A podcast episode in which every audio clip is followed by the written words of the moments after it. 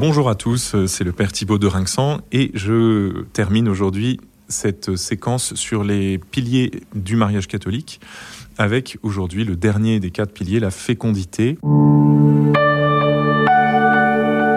Pour commencer, je voudrais euh, reprendre ce passage du chapitre 19 de Saint Matthieu que j'ai cité hier dans l'émission précédente, où il est question de l'indissolubilité, et Jésus dit euh, Ce que Dieu a uni, que l'homme ne le sépare pas. Juste après cette rencontre de Jésus avec les pharisiens, qu'est-ce qu'il y a dans l'évangile de Matthieu? On peut avoir parfois l'impression que c'est une autre histoire qui commence, mais le fait que l'évangéliste ait collé ces deux histoires, eh bien, nous fait réfléchir qu'en fait Jésus donne un enseignement sur le mariage.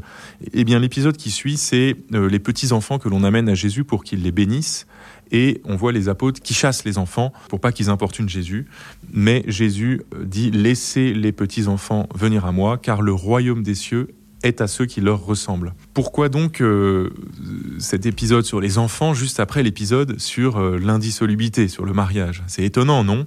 Eh bien, Jésus nous fait sentir combien le lien entre les enfants et l'union de l'homme et de la femme est essentiel. Et c'est cela qu'on appelle le pilier de la fécondité.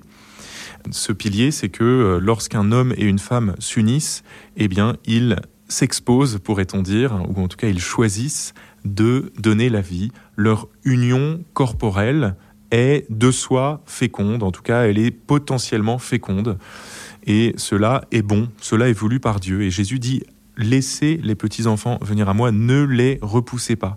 on peut comprendre spirituellement cette euh, phrase comme étant laissez les enfants venir lorsque euh, ils euh, viennent dans, une union, puisqu'ils sont le fruit naturel de l'union de l'homme et de la femme. Laissez à cette union cette possibilité de fécondité.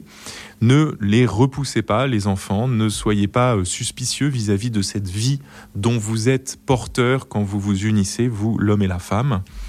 Le royaume des cieux est à ceux qui leur ressemblent. L'enfant est pour le couple un rappel permanent du royaume de Dieu auquel euh, eh bien, il se prépare en s'étant engagé dans les liens du mariage.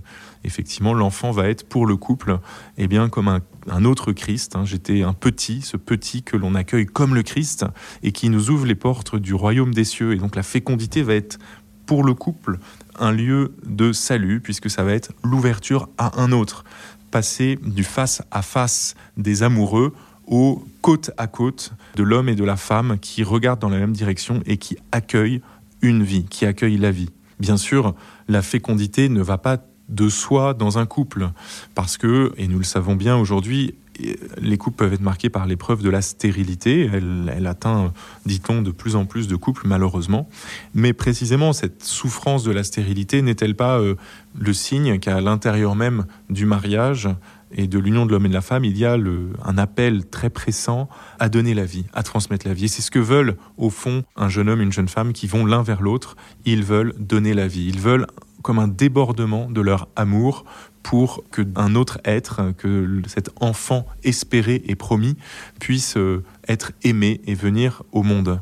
Ainsi donc, on interprète cette stérilité comme un, désaveu, euh, un mal, hein, n'est-ce pas, qui affecte le désir naturel et bon de donner la vie. Alors bien sûr, euh, cette, cette stérilité corporelle n'annule pas le mariage, puisque la fécondité dont il est question dans le mariage ne se limite pas à euh, la procréation euh, et à la naissance d'enfants au pluriel. La fécondité d'un couple est quelque chose de plus vaste que donner la vie biologique à des enfants. La fécondité d'un couple, c'est au fond qu'à travers euh, cette qualité de relation, cet amour de, l'homme et de la femme, eh bien beaucoup puissent découvrir combien l'amour est ce qu'il y a de plus précieux dans le monde. Le couple chrétien est un, pourrait-on dire, un noyau nucléaire qui va diffuser l'amour autour de lui. Un mari heureux dans son travail va donner beaucoup plus de joie, beaucoup plus de qualité à tout ce qu'il fait dans ses relations, dans, son travail une femme heureuse d'être aimée va pouvoir également, dans toutes ses activités, dans son métier, entrer dans, des relations de meilleure qualité. Et le foyer euh, chrétien va mettre, pourrait-on dire, de la gratuité autour de lui, va être capable eh bien, d'accueillir le pauvre, va être capable de pardonner plus facilement, va être une force pour la société, va être une source d'amour, de charité euh, pour la société. Ça va être comme l'huile dans les rouages de la machine de la grande machine sociale, pour prendre une image mécanique, euh, l'amour des couples est, l'huile nécessaire pour que les rouages de la vie en société, de toutes ces relations de voisinage, de relations professionnelles, etc., puissent fonctionner. À l'intérieur même de nos paroisses, les couples sont les piliers de la paroisse. Ce sont eux, les couples, qui manifestent par leur vie quotidienne ce que fait le Christ quand il vient rencontrer son Église lors de la messe dominicale. Ils sont euh, des petites églises eux-mêmes.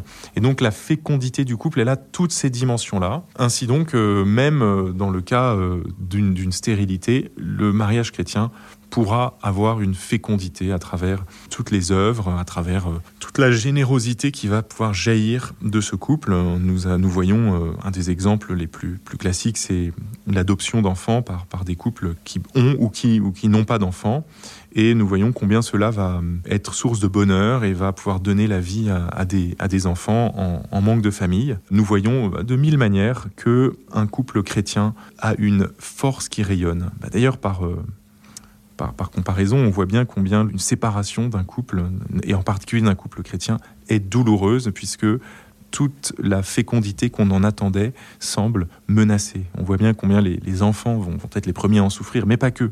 Tout l'entourage aussi pourra euh, se dire, eh bien, euh, nous nous appuyons sur, euh, sur cet amour conjugal parce qu'il était une source de vie pour tous. Et voilà que cette source se tarit. Voilà que cette source se tarit.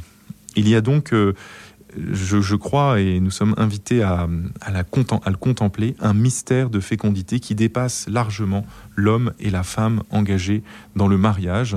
Il se trouve ministre de la vie, et ministre de la vie au sens le plus large du terme. Il se trouve être ceux qui vont continuer l'œuvre de Dieu jour après jour dans ce monde. Dieu a délégué à l'homme ce pouvoir de créateur en faisant de l'homme et de la femme des co-créateurs. Soyez féconds, multipliez-vous, emplissez la terre, dominez sur elle, soumettez-la.